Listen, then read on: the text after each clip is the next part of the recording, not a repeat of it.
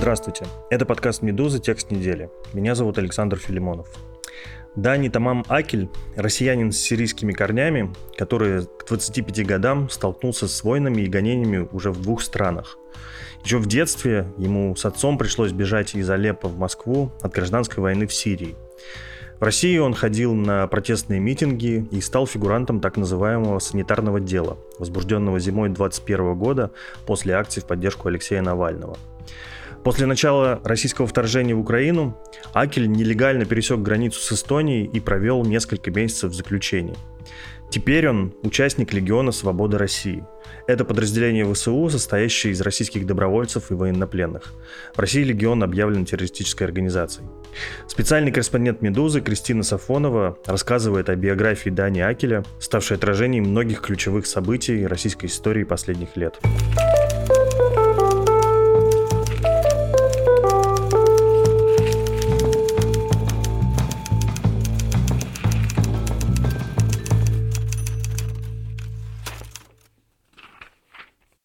Привет, Кристина. Привет, Фил. Обычно, когда ты приходишь к нам в подкаст, я сразу предвкушаю, что наступает время удивительных историй. Это комплимент, спасибо большое. Ну да, это правда комплимент. И хотя наш сегодняшний персонаж Дани Акель в прессе так или иначе уже мелькал и как-то засветился, но я, как обычно, не могу у тебя не спросить перво-наперво, как ты на него вышла и что тебя надоумило вот, рассказать о нем. Мне о нем рассказала участница Pussy Riot Люси Штейн. И она же фигурантка санитарного дела, так называемое. Это уголовное дело, которое возникло на фоне коронавируса зимой 2021 года, когда были протесты в поддержку Алексея Навального. И тогда власти российские стали использовать коронавирусную статью и говорить, что вот люди призывают выходить на протесты, а значит, они призывают к нарушению коронавирусных ограничений. Люся Штейн была одной из тех, кто стал фигуранткой этого дела из-за своих постов в соцсетях. И Дани Акель тоже был фигурантом этого дела. Собственно, вот почему он упоминался уже в СМИ. Но он был немножко с другой стороны. Он был свидетелем обвинения. Ну, окей, да, то есть он упоминался, и что дополнительно тебя триггернуло, что надо рассказать его историю, потому что, собственно говоря, санитарное дело было два года назад, в 2001 году. Я сейчас вспоминаю, как я читала сообщение Люси, и с каждой строчкой у меня все больше было удивления и восторга, на самом деле. Ну, я имею в виду журналистского восторга от того, что вау, какой герой. Потому что Люси написала, что после приговора он бежал из России в Эстонию причем нелегально. Провел там несколько месяцев в тюрьме, а потом поехал в Украину воевать э, против армии России. Звучит эффектно. Да, это мы сейчас с тобой все последовательно обсудим, все ты мне расскажешь подробно.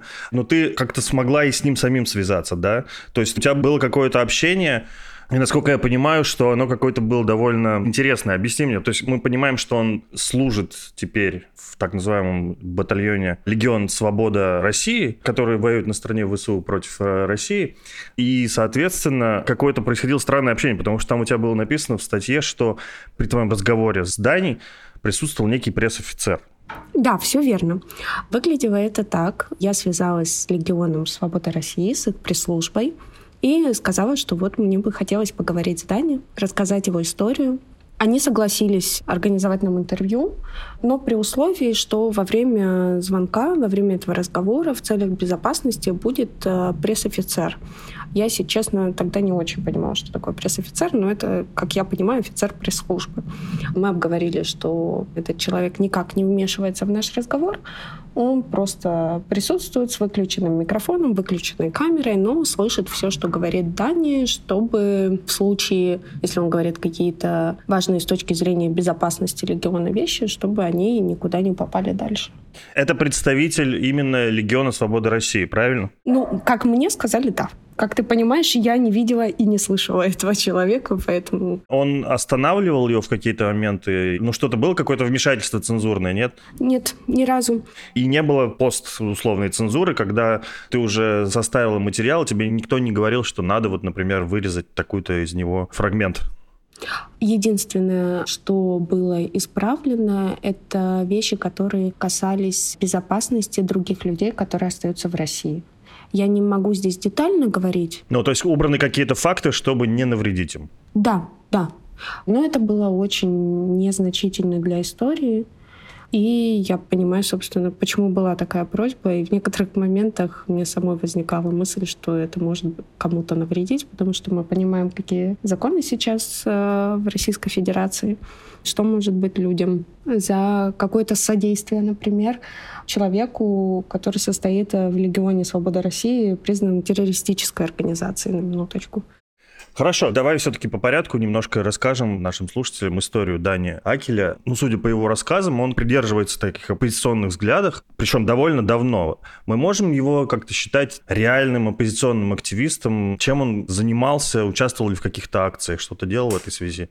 Да, я не знаю, можно ли сказать, что он именно оппозиционный активист, потому что я не знаю, как бы он сам себя сейчас назвал но определенно, точно у него очень, то, что называется, ярко выраженная гражданская позиция. Он участвовал в разных акциях против недопуска независимых кандидатов на выборы в Мосгордуму против поправок в Конституцию и, собственно, в акциях в поддержку Алексея Навального.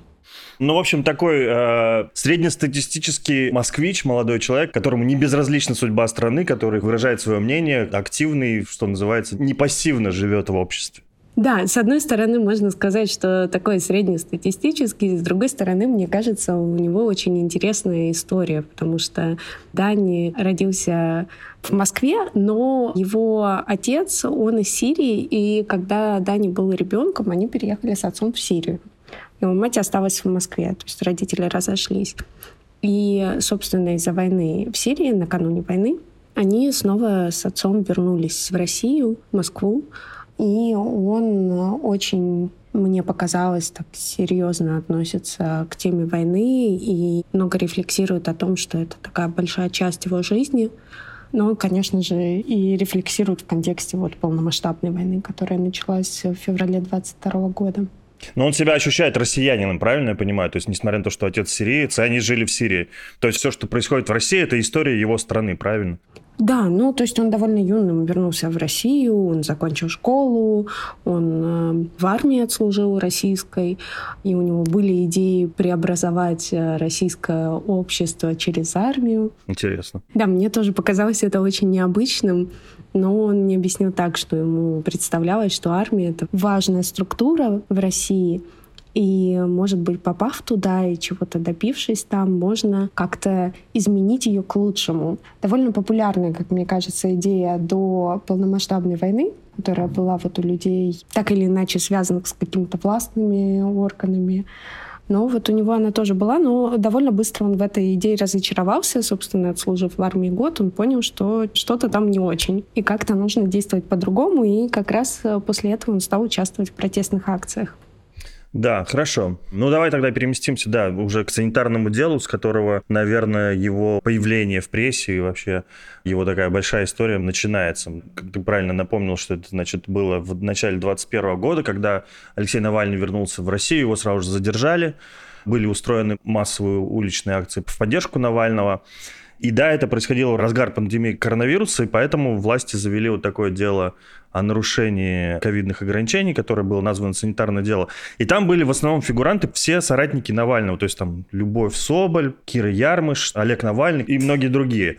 И мы как бы понимаем, что да, это, в общем-то, очередное надуманное, сфабрикованное дело для преследования оппозиции.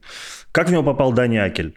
Даня стал фигурантом этого дела очень просто. Он вышел на акцию протеста в январе, но дело было в том, что в тот момент он должен был находиться на самоизоляции. То есть у него был подтвержденный коронавирус на тот момент. Он рассказывал об этом так, что он симптомы почувствовал довольно рано, но не сразу пошел и сделал тест. И, как он считает, к моменту акции он уже был здоров, но режим самоизоляции не закончился. И он рассказывал, что он не мог оставаться в стороне, поэтому он решил так, я сделаю аптечный тест, если он будет отрицательный, то я пойду, если положительный, то я останусь. Тест аптечный был отрицательным, но с точки зрения юридической это никакого значения не имело. Дани вышел на акцию, его задержали. То есть, прости, формально получается, что у властей даже был повод для преследования, для возбуждения этого дела, потому что Дани действительно нарушил ковидные правила, ковидные ограничения. Да, все именно так. Он вышел на акцию, его задержали, при этом он рассказывает, что его избили во время задержания. Составили на него протокол об участии в несанкционированной акции. Он заплатил штраф, и через несколько дней о нем рассказали федеральные каналы о том, что вот он в больном состоянии вышел на акцию и мог заразить людей и неправильно поступил. То есть он был вообще даже, получается, главным действующим лицом этого уголовного дела, ну, хотя бы с точки зрения пропаганды. Да, получается именно так. И Дани тогда записывал видео, он его опубликовал в своем YouTube-канале, там один, собственно, ролик именно этот. И он там рассказывает свою точку зрения и рассказывает, что после этого и у семьи начались проблемы, потому что как-то им начали немножко намекать, что сын-то у вас неправильно себя ведет. Но, несмотря на это все, Дани вышел на вторую акцию поддержку Алексея Навального. Его снова задержали, снова избили, снова протокол, он снова заплатил штраф. И, как ты помнишь, те протесты очень жестко разгоняли, и вскоре они сошли на нет вот до весны. И Дани тоже думал, что на этом как бы все закончилось, что о нем все забыли. Но оказалось не так. Он э, весной уже то есть уже появилось э, санитарное дело против сторонников Алексея Навального и других известных оппозиционно настроенных людей. Но он мне говорил, что он за этим особо не следил. То есть он как-то вернулся к своей жизни и не очень обратил на это внимание. А где-то в апреле он нашел у себя в почтовом ящике повестку. Его вызывали в Следственный комитет, чтобы допросить как свидетеля, как раз по санитарному делу. Но он решил никуда не идти и просто ее проигнорировал. И через время за ним приехали. Сотрудники Центра противодействия экстремизму отвезли его, собственно, уже в СК, и он уже был не свидетелем, он уже был обвиняемым. А, расскажи, как он себя вел во время следствия, во время суда, и как к нему относились соратники Навального, которые были вместе с ним фигурантами дела? Он не отрицал то, что он вышел на акцию, хотя был болен коронавирусом. Но, как говорил его адвокат Михаил Бирюков, что и отрицать это, собственно, было глупо, потому что у тебя есть предписание, что ты должен оставаться, тебя задержали немножко такая ситуация безвыходная. Но при этом как считает Дани, и в целом я с ним склонна согласиться, что следствию был не столько он нужен, сколько были нужны его показания против других фигурантов санитарного дела, что вот именно их призывы повлияли на него, и поэтому он больной вышел на акцию и поставил под угрозу окружающих. Он на это не пошел. Он не стал давать такие показания, хотя на него давили по-разному давили. И по-доброму, как бы, и, и не по-доброму. Намекая, что проблемы будут, и срок будет большой. Там до двух лет, если я не ошибаюсь. Но он и на следствии, и в суде не стал давать показания против других фигурантов. Я говорила о нем, собственно, с Люсей Штейн и спрашивала о нем у Олега Навального. Люся мне рассказывала, что поначалу они с недоверием относились, но потом, когда он стал давать показания в суде, собственно, было уже понятно, что он ничего прямо плохого не делает. С Олегом Навальным немножко странно вышло, потому что Дани помнит, как э, разговаривал с ним у суда перед одним из заседаний. И тот якобы ему сказал, что вот мы все фигуранты к тебе с недоверием относимся, ты такой купленный. Но Олег Навальный не помнит, чтобы общался с ним. Но помнит, что тот был свидетелем по его делу. Ну, у них есть общая фотография, как минимум. Да. Ну, тут, мне кажется, в любом случае все в порядке. Я понимаю, как работает память, тем более очень много с тех пор произошло. Можно забыть о многом. И Даня говорит, что при этом он очень тяжело переносил уголовное преследование. К сожалению, родители его не поддержали они с другими взглядами политическими, они сторонники Владимира Путина и считали, по крайней мере, в то время, что вот он сам виноват. Но все-таки, если мы вспомним уже сами приговоры, то ему назначили, по-моему, только штраф, а остальным фигурантам назначали ограничение свободы. Почему такая разница? Он пошел на какую-то все-таки сделку со следствием или как? Да, это называется особый порядок. Ну, то есть, когда мы говорим «сделка со следствием», можно очень по-разному это понять. Есть э, вполне юридическая такая процедура пойти на особый порядок. Это означает, что ты признаешь свою вину, а он признавал свою вину. И суд не рассматривает доказательства по делу и не может назначить тебе выше двух третьих, по-моему, наказания, если я сейчас не ошибаюсь. И поэтому у него штраф. А он был единственным, опять же, если не ошибаюсь, кто признал свою вину. Ну да, было бы странно не признать свою вину, потому что она действительно понятна и доказана, и даже ему самому. Тебя смущает, не заложил ли он? Да, да, абсолютно так. Вот, то есть он пошел на этот самый, на свой порядок. Я так понимаю, что следствие, видимо, в этот момент рассчитывало, что он станет как бы таким сговорчивым и может дать дополнительные показания. Но в итоге он повелся благородно и не стал доносчиком. Да, он э, рассказывал, как было, видимо, что он действительно узнал об акции, что он действительно не мог оставаться в стороне, что он знал, что у него вот э, режим самоизоляции, он должен оставаться дома. То есть, понимаешь, это еще такая ситуация, когда ты, в принципе, не скроешь свои показания, потому что он давал их и при других фигурантах. И есть приговоры, их можно вот найти на сайте судов, почитать и понять. Люся Штейн, например, говорит, что ей казалось, что он мог бы, конечно, сказать и меньше, вообще 51-ю взять, то есть не свидетельствовать против себя. Но рассказал, сказал, и она не считает, что это как-то повлияло на приговор ей и другим фигурантам. То есть их все равно бы осудили. Ну да, в этом смысле я как раз и хотел подметить, что, кажется, современное российское правосудие уже во многом запрограммировано на какой-то определенный приговор, и какие бы ни были показания за или против, кто-то, возможно, сверху уже предусмотрительно заготовил нужный приговор. Да, но она мне говорила, что после приговора он ей как-то раз написал и сказал, что ему очень жаль, что вот так вышло. А она сказала, что она никакой обиды не держит, и все в порядке абсолютно. Понятно. Ну, давай продвигаться дальше, потому что там еще много всего неожиданного и интересного. Собственно говоря, значит, этот приговор состоялся где-то летом 21-го. Полгода прошло, и мы знаем, что у него начались проблемы в институте, его там чуть ли не выгнали, он не знал, чем заняться. Его выгнали, даже вот по-моему, раньше. Ну да, и он впал немножко в такую депрессию, потому что он не понимал, что ему делать. Вся жизнь разрушена. Да, не знал, чем заняться, и в итоге случилось 24 февраля, и вдруг у него сложился некий совершенно невероятный план. Как он воспринял войну и почему он выбрал путь такого радикального сопротивления, решив, что надо идти и вступать в войну на стороне Украины? Таня мне рассказывал, что, к сожалению, очень многие в его окружении поддержали войну. Он сам был в шоке, и он, вспоминая о том времени, рассказывал, что он понимал, что эта война принесет России только плохое, что будет только хуже. Он очень это, видимо, близко воспринял. И он тогда же понял, что больше нет смысла разговаривать, пытаться кого-то переубедить, выходить на акции. То есть, если я правильно понимаю, сейчас попробую интерпретировать его слова, но если уровень насилия достиг такой высоты, то что тут еще сделаешь? И он посчитал, что нужно брать в руки оружие и оказать достойное сопротивление. И дальше я смеюсь, потому что план у него был, конечно, потрясающий. Но он, когда мне это озвучил, мне уже тогда было немножко смешно, потому что он говорит, что план был очень прост и, как ему казалось, очень надежен. Попасть в Латвию, причем нелегально, оттуда в местное посольство Украины, а там сказать, что вот я хочу воевать в рядах ВСУ. И возникает вопрос, что может пойти не так. Да.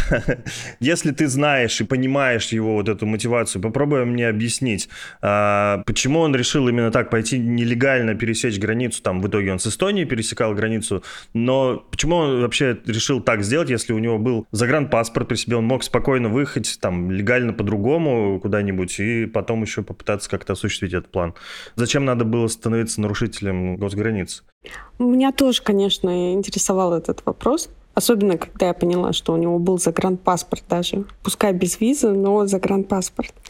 Он мне объяснил так, что в тот момент он был убежден, что его из страны не выпустят.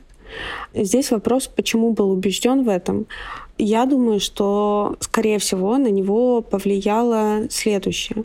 После приговора его поставили на учет, То есть он должен был приходить к участковому, с ним проводили беседы, профилактические в кавычках, то есть рассказывали ему про злой загнивающий Запад, пытающийся разрушить Россию, протесты на деньги Госдепа и вот это все. И объяснить, как нужно жить правильно по версии вот участкового. Помимо этого, иногда участковый приходил к нему домой в сопровождении сотрудников центра Э. И Дани переживал, что от него не отстанут. И, видимо, он переживал не зря, потому что в тот момент, когда он уехал из дома, а поехал он сначала из Москвы в Санкт-Петербург, к нему домой действительно пришли люди, его искали. Можно я тебя прошу прощения, перебью? Ровно вот на этом моменте, потому что к нему пришли полиция, в общем-то, вроде неспроста, потому что он начал публично рассказывать в соцсетях о своем плане зачем-то. Да, это верное уточнение. Вот ты знаешь, тут тоже вопрос, я, кстати, не знаю, именно поэтому пришли или в целом пришли.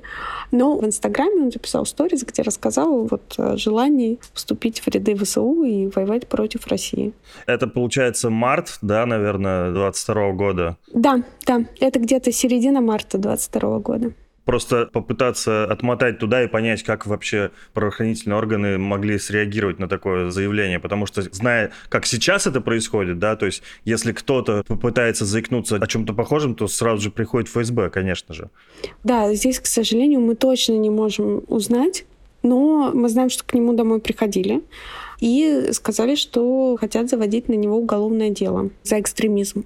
Поэтому он очень быстро добрался из Петербурга в Псков. Это крупный город близко и к латвийской, и к эстонской границе. Главный такой транспортный узел в этом плане.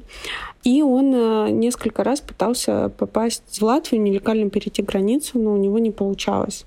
В итоге как получилось? В итоге получилось интересно. Я не знаю, мне кажется, мы должны делать какой-то спойлер. Пожалуйста, не повторяйте. Разумеется, да.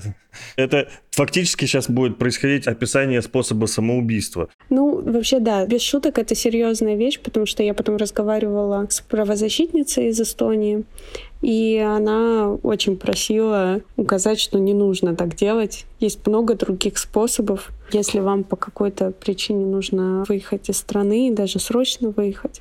В общем, нелегальные маршруты — это не лучшая вещь. Но, возвращаясь к Дане, произошло все так. Он остановился в гостинице в Пскове, уходил оттуда и уже допирался там по-разному, ближе к границе и пытался перейти. У него было несколько неудачных попыток. Он вернулся в гостиницу и хотел еще одну попытку предпринять. Но когда он вернулся в гостиницу, он узнал, что его уже ищут. То есть приходили какие-то люди и спрашивали о нем. И он не поднялся даже за вещами, решил попробовать другой маршрут, потому что он уже начал узнавать на форумах путешественников, как можно преодолеть границу, ему вот советовали Эстонию. Меня больше всего в этой истории поразило то, что на самом деле при помощи интернета можно довольно просто понять, как перейти государственную границу. Ну, при помощи интернета можно много чего понять. Ну да, но мне всегда казалось, не знаю, у меня какое-то наивное было представление, что это граница. Но оказывается, это довольно я не хочу сказать просто, это очень опасно, но сам маршрут, его можно понять вот по Google картам, по форумам каким-то путешественников. Но учитывая то, что у тебя в тексте описан еще и другой персонаж, который точно так же перешел границу, то есть складывается ощущение, что этим маршрутом, видимо, пользуются люди. Да, этот персонаж, его зовут Константин Чадлин, он э, бежал тем же путем еще в 2017 году. И мне кажется, часть про него — это такие вредные советы для взрослых, потому что он очень подробно рассказывал, что нужно с собой взять, как правильно одеваться, на что обратить внимание. Но мне показалось, и Константин это объяснял так, что это может кому-то пригодиться. Ну и я подумала, что это будет не лишнее дополнение к тексту. Но, повторю еще раз, лучше так не делать. Разумеется, да. Да, собственно, Дани добрался до российско-эстонской границы и через лес, реки и прочее перешел границу. Она там совсем не охраняется, что ли, получается, да? Нет, она охраняется, есть патрули. Он э, видел, он прятался в этот момент. Но когда он оказался в Эстонии, он сам сдался сотрудникам, у них общий департамент, это департамент полиции и погранохраны. Ну, мы можем для удобства называть их полицейскими, например. Просто вышел к погранпункту и сказал. Остаюсь. Ну, примерно. Примерно так это все выглядит. Люди делают по-разному. Там есть э, населенные пункты в Эстонии, где местные жители, в принципе, уже привыкли к подобным происшествиям. Можно им сказать, что, простите, вот где у вас тут полиция, или а можете вы позвонить, пожалуйста. Они спокойно звонят и говорят тебе, вот в ту сторону иди, навстречу тебе машина полиции приедет. Ты потом встречаешься с полицейскими, они спрашивают, есть ли у тебя там оружие при себе и прочее.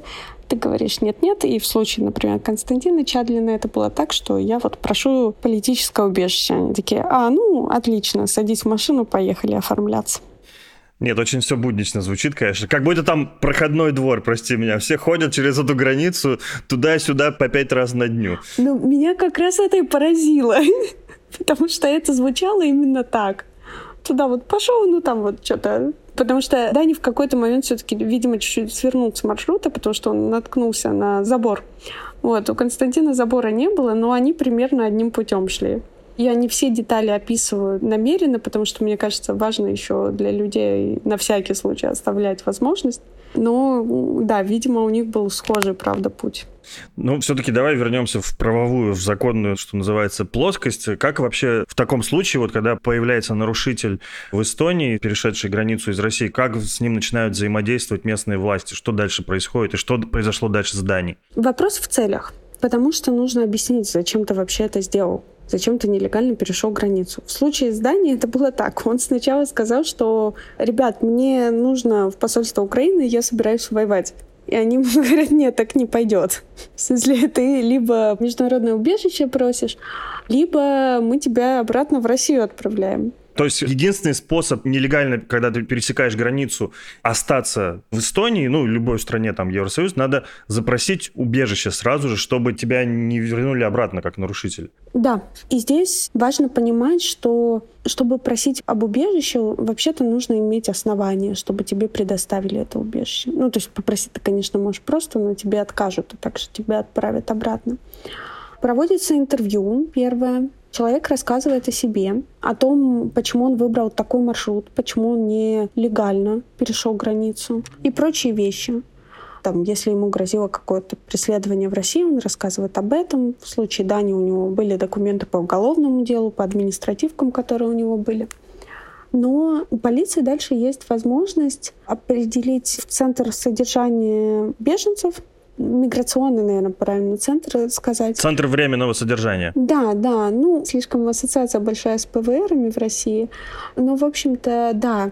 И он есть открытого типа, то есть там люди только ночуют, и они, в принципе, продолжают свободно жить, пока не получат решение о своем статусе. Такая ночлежка, гостиница. Да, вот. А есть центры закрытого типа, и это больше похоже на... Тюрьму. Наверное, да, но с большими-большими оговорками. Но там ты лишен свободы. То есть ты не можешь просто так выйти. И, собственно, полиция может просить о заключении. Этот вопрос решает суд.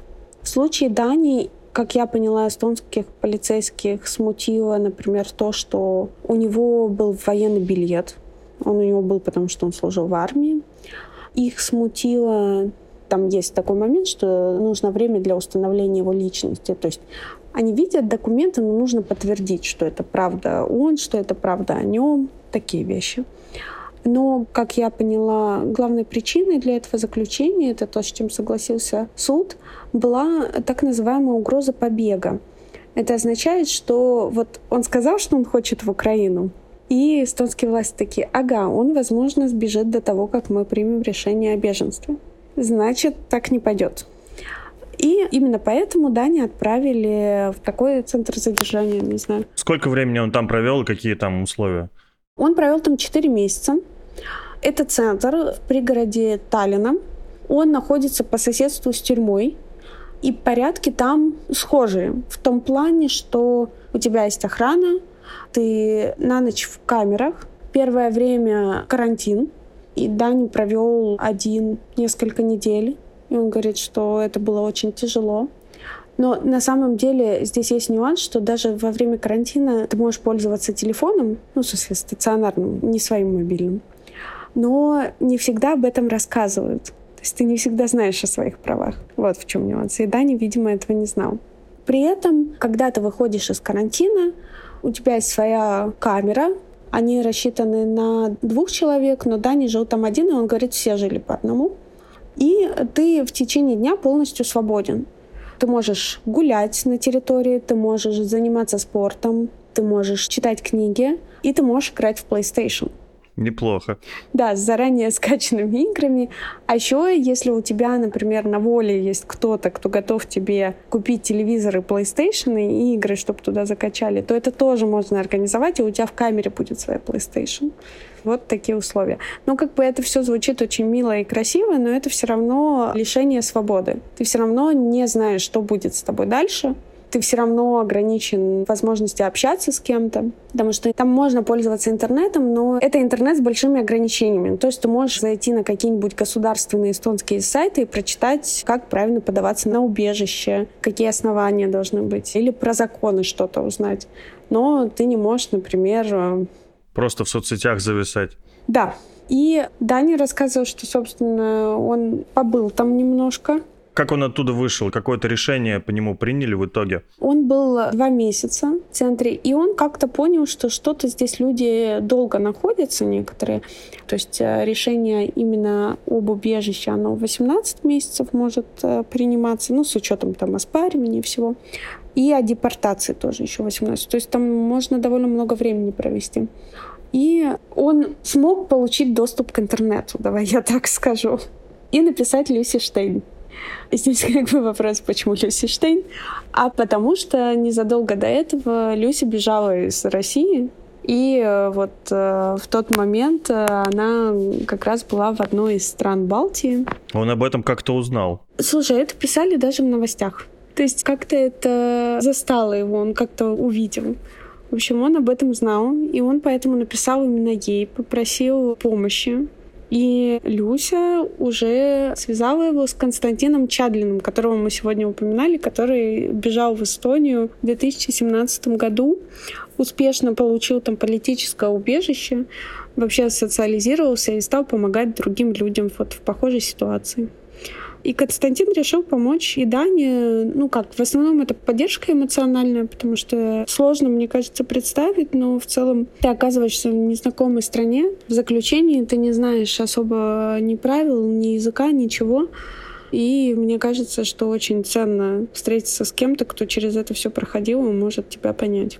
Ну, тем более проконсультировать, да. Да, Константин уже стал его поддерживать. И вскоре о Дане узнали в Эстонском центре по правам человека. И вот юристы оттуда, например, Ульяна Пономарева, с которой я разговаривала для текста, они уже помогли Дане добиться освобождения и э, статуса беженца в Эстонии. Что называется, легализоваться. Он получил какой-то документ прямо, да, там? Да, это вот так называемый паспорт э, беженца. Он на самом деле называется проездной документ беженца. А что он дает ему? Он может находиться свободно в Эстонии какое-то время? Он получил еще к этому вид на жительство. То есть он может работать, он может абсолютно нормально жить. А, но при этом, получив нормальный правовой статус в Эстонии и в Евросоюзе, соответственно, он все-таки решил следовать дальше своей цели и отправиться в Украину, чтобы воевать. Расскажи, как он попал в батальон ВСУ? Он пришел в посольство Украины в Таллине или что он сделал? Да, ты знаешь, я хотела только сказать, что очень многих из тех, кто помогал Дане на этом пути, их очень удивило, что оказавшись с полным комплектом документов как бы в безопасности, он все равно решил пойти дальше. А отвечая на твой вопрос, он э, еще находясь вот в этом центре задержания, он пытался связаться с э, украинцами и рассказать о своем желании, но, к сожалению, ему не очень отвечали. Он писал в украинское посольство, ему не ответили. И он писал в разные батальоны, они ему не отвечали. Но когда он освободился, он продолжил этим всем заниматься, и в батальонах во многих ему говорили, ну, ждите ответа. Но он не хотел ждать, как я понимаю. Ему хотелось поскорее достичь своей цели.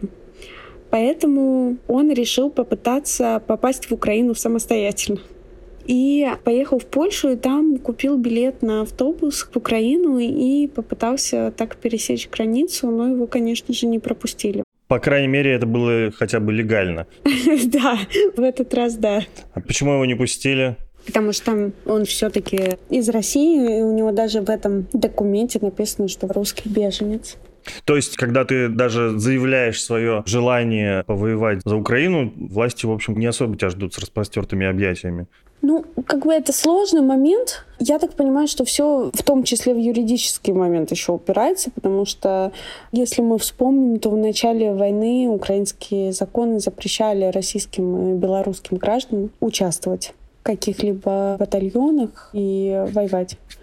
А потом появились разные батальоны, вот Легион Свободы России, РТК, Русский добровольческий корпус. И, по крайней мере, как сообщается, там воюют уже граждане России в том числе. И он в итоге смог связаться с Легионом Свободы России, и как все-таки они его приняли к себе Здесь я знаю, к сожалению, очень мало, потому что он далеко не все был готов рассказать. Я знаю, что в какой-то момент Легион ему ответил, что он прошел проверку и в чем именно заключалась эта проверка, я до конца не знаю. В Легионе тоже очень так аккуратно про это говорили. Только сказали, что эта проверка позволяет э, отсечь там, вот, агентов Кремля. И Даня зимой попал в Легион. Как он рассказывал, очень многому научился, потому что знаний, полученных в российской армии, ему не хватало. И он теперь э, стрелок в первом механизированном батальоне. Его позывной «Апостол». И он уже участвовал точно в одном из рейдов в Шепекинский район, который «Свобода России» проводила вместе с РДК. Это в Белгородской области. То есть, я скажу так, Легион Свободы России все-таки существует, потому что некоторые наблюдатели, ну, реально ставят под сомнение его деятельность, не даже не просто деятельность, вообще само его существование. Что действительно мало известно что-либо про эту организацию, хотя она уже объявлена террористической в России. Ну да, но мне кажется, что так было вот как раз до рейдов э, в Белгородскую область, разве нет? Мне кажется, что после этого как-то... Все признали, что они существуют.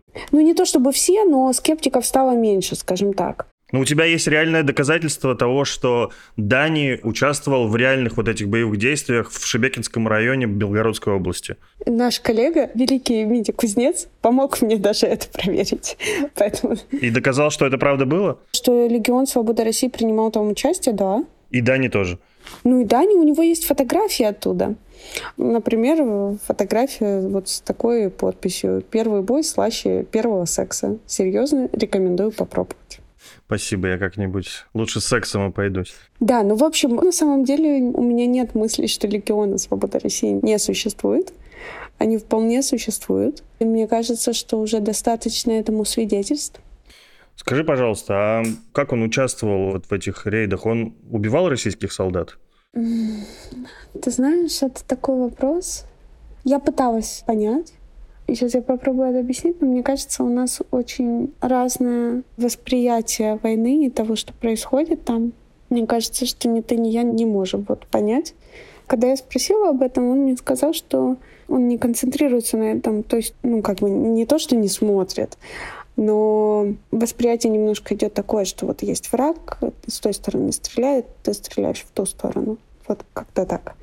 Он сказал, что ему не хотелось бы стрелять, конечно, в российских солдат, и что было бы проще, если бы они просто отказались участвовать в этой войне, потому что он не понимает, за что они воюют, и он не считает, что он воюет против своего народа и против России. Он именно против властей. Ну, власти-то воюют руками народа.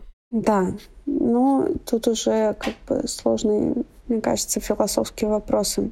Я что могу сказать? Меня очень подкупило то, что у Дани такая вот стройная позиция. В смысле, у него есть убеждения, он их придерживается, у него есть четкий взгляд и понимание того, чего он хочет достичь. И когда мы с ним об этом говорили, мы с ним говорили много, в том числе и о насильственных методах, и об их уместности, и как бы я понимаю, что я вот сижу такая со своими текстами, такая, ну как же насилие, ай-яй-яй. Но идет война, он участвует в этой войне. То есть его позиция в том, что ты не можешь закончить войну ненасильственными методами, потому что насилие уже есть. Какие его дальнейшие планы? Он связывает свое будущее все-таки с Россией? План следующий. Закончить войну и освободить Россию. Лаконично и нормально. Да, ну как это звучит? Ну это если кратко. Потому что мы с ним говорили о том, почему он вообще пошел туда, и он говорит так, что он не готов ждать еще, не знаю, 30 лет, пока что-то изменится, и вот потом въезжать на чужих плечах и устраивать выборы во имя себя. Я не уверена, кстати, что у него есть политические какие-то амбиции. Это скорее камень вот в другой огород. Ну да, но он вот живет вот этой идеей закончить войну и освободить Россию. Спасибо за внимание. Это был подкаст «Текст недели». Все подкасты «Медузы» вы гарантированно найдете в нашем приложении. Обязательно скачайте его себе. Оно умеет обходить блокировки Роскомнадзора. А также вскоре в нем абсолютно бесплатно для вас появятся книги, которые российские издательства не могут сейчас публиковать и свободно продавать в магазинах из-за жестокой цензуры. «Медуза» запускает собственное книжное издательство, и его первым проектом станет книга Елены Костюченко «Моя любимая страна». Мы продолжаем краудфандинговую кампанию. Если вам не безразлична судьба «Медузы» и вы живете за границей, пожалуйста, оформите хоть небольшое, но лучше регулярное пожертвование в адрес редакции. Если же вы живете в России, то донаты могут грозить для вас административным и уголовным преследованием, поэтому лучше расскажите о нас своим друзьям за границей. Они могут оформить пожертвование вместо вас. Это всегда можно сделать по адресу support.meduza.io. Спасибо и до новых встреч.